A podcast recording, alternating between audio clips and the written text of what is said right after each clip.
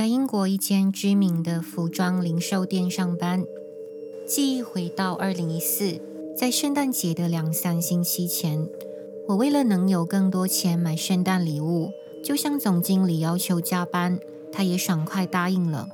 因为仓库经理已经放假，圣诞前夕的进货量也变多，我的加班正好来得及时，可以帮忙拆封包装，并把衣服挂在仓库里。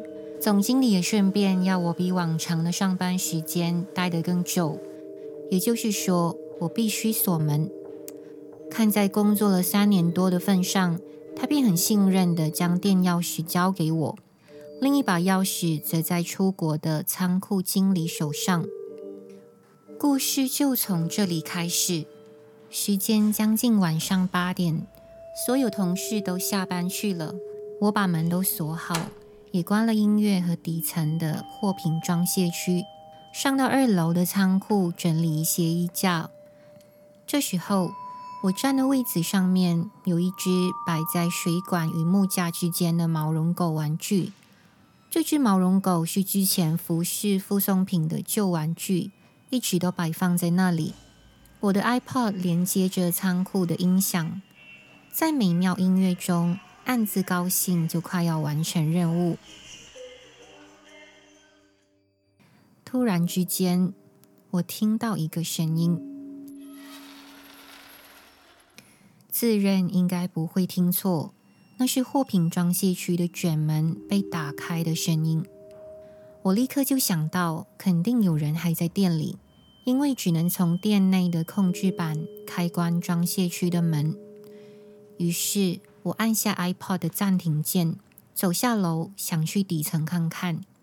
当我走到一半，声音停止了。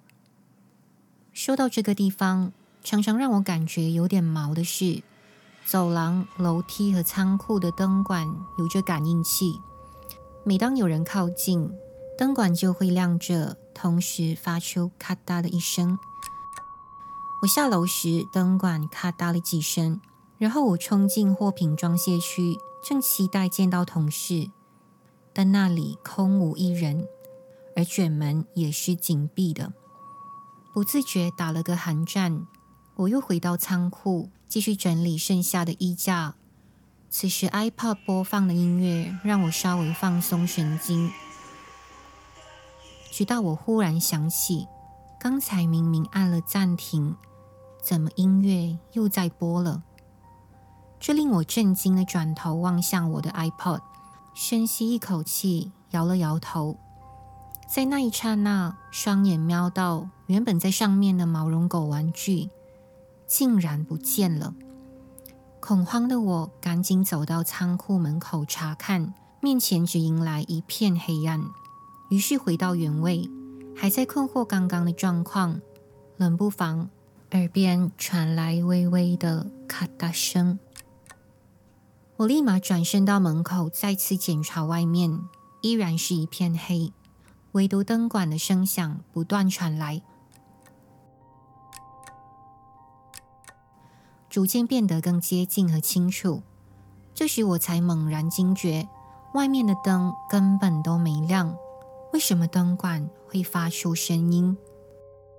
就在我感到越来越不安的时候，外面走廊不远处。一个黑影映入我的眼帘，那个黑影很大，似乎像一个男人的身形。我见到他手里拿着一个小物体，仔细一看，竟然是那只毛绒狗。瞬间感到体内的肾上腺素飙升，我不管三七二十一，拔腿就跑。逃出仓库外，我冲到右侧的洗手间，将自己关在其中一格。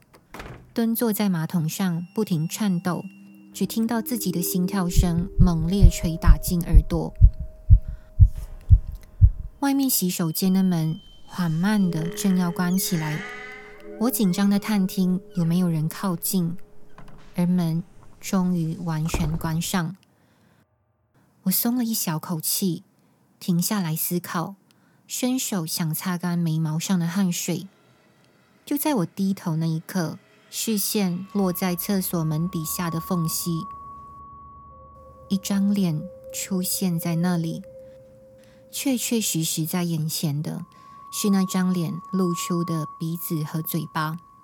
那微开的嘴里是几乎黑色的牙齿，我甚至看到几颗牙齿上带有血丝。从灰色的皮肤和皱纹看来，是一个老人。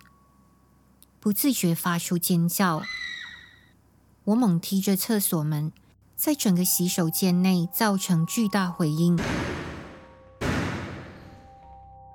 再次深深吸了口气，我在扭开门把后，正准备要对外做出攻击动作，出乎意料，门外面什么人都没有。我克制发抖的身体，冲到洗手间外头。也顾不得还留在仓库的 iPod 和外套，一心只想马上离开。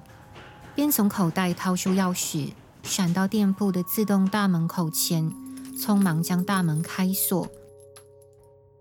我弯身出去，再关上门。门缓缓的下降之际，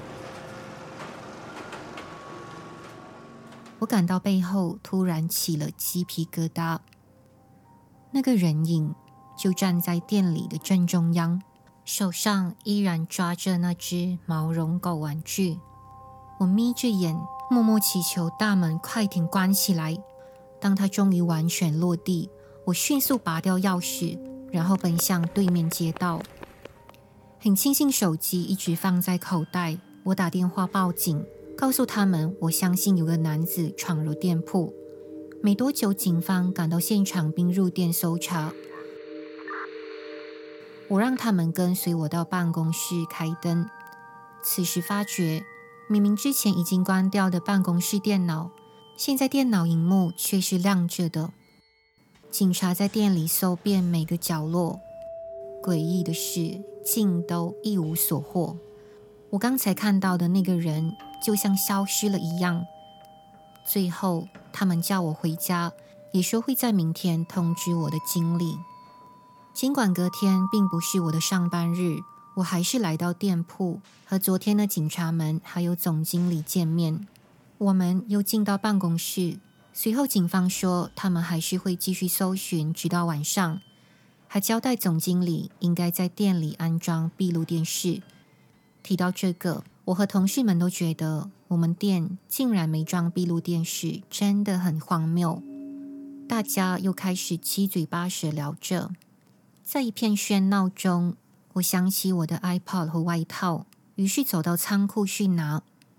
当我拿好东西的下一秒钟，一抹突发的恐惧刺入我心里，因为那只毛绒狗玩具又回到原来的位置。